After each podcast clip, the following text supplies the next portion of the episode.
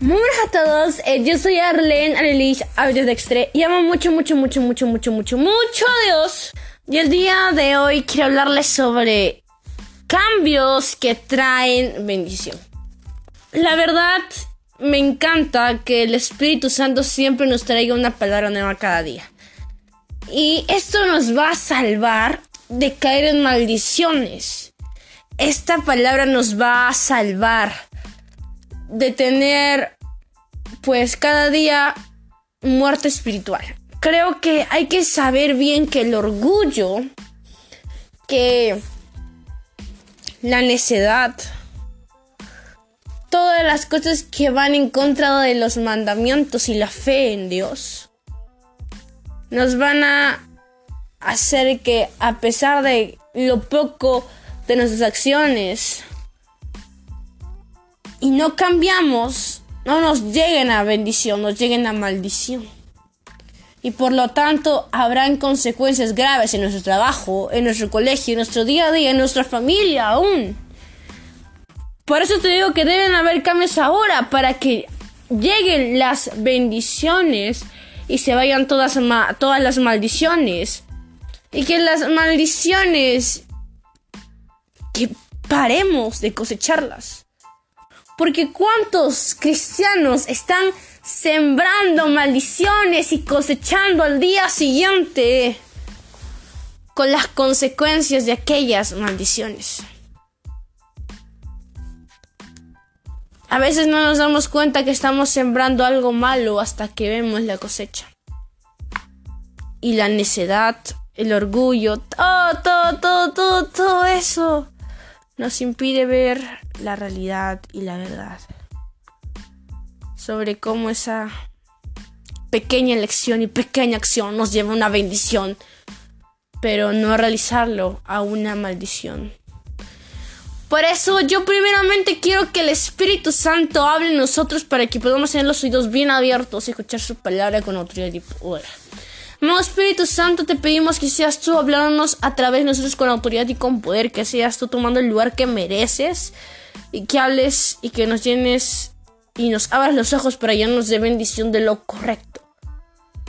Y si estamos sembrando maldiciones y cosechándolos por las consecuencias, te pedimos, Señor, que nos ayude a salir y que haya un cambio ahora para cosechar bendiciones. En nombre de Jesús, amén.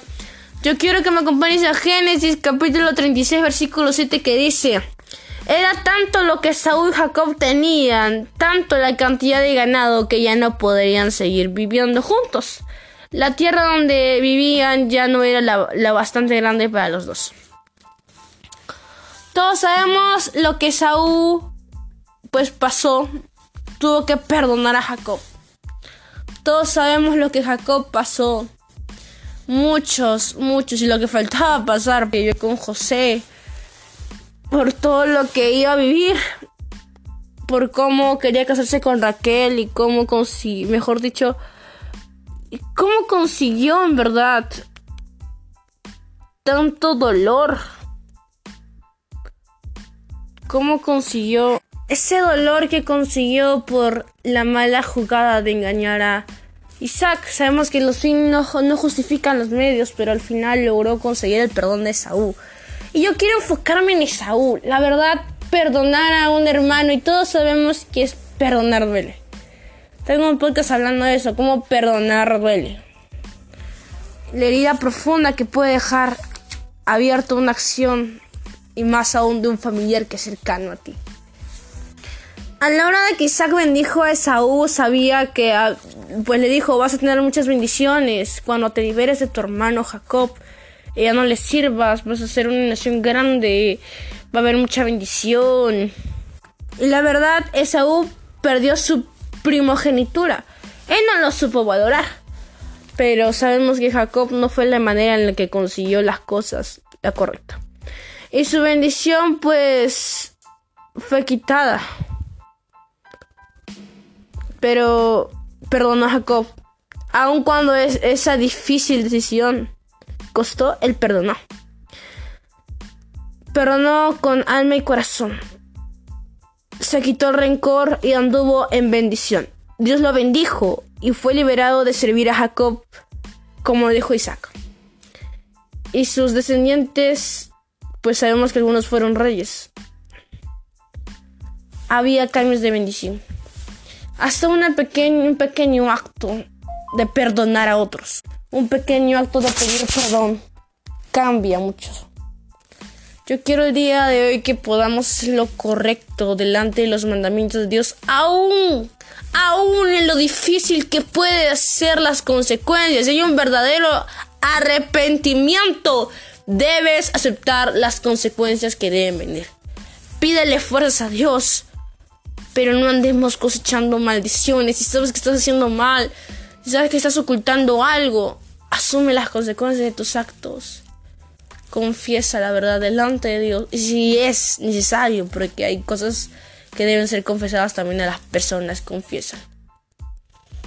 Y hablemos de lo maravilloso que es Dios. Pidamos perdón porque hay un verdadero arrepentimiento. Y si tienes remordimiento, pídele a Dios que ese remordimiento se convierta en arrepentimiento. Busquemos hacer las cosas correctas delante de los ojos de Dios. Muchas bendiciones para tu vida. Y la verdad, tanto yo como Dios queremos que tú coseches bendiciones, no ocultes nada malo y hagas las cosas correctas con tus autoridades, con tu familia, en la posición en la que estés y obviamente aferrándote a Dios. Terminamos orando y amado Espíritu Santo, por favor te pedimos el día de hoy que sigas esta palabra en nuestros corazones con la verdad y llévanos de tu, autoridad y poder en el nombre de Jesús. Amén. Amén. Así que ese es todo por el podcast. Muchas bendiciones para tu vida. Recuerda que debemos dar luz y sale que toda la luz para el Espíritu Santo y ahora época anteriores. Bendiciones.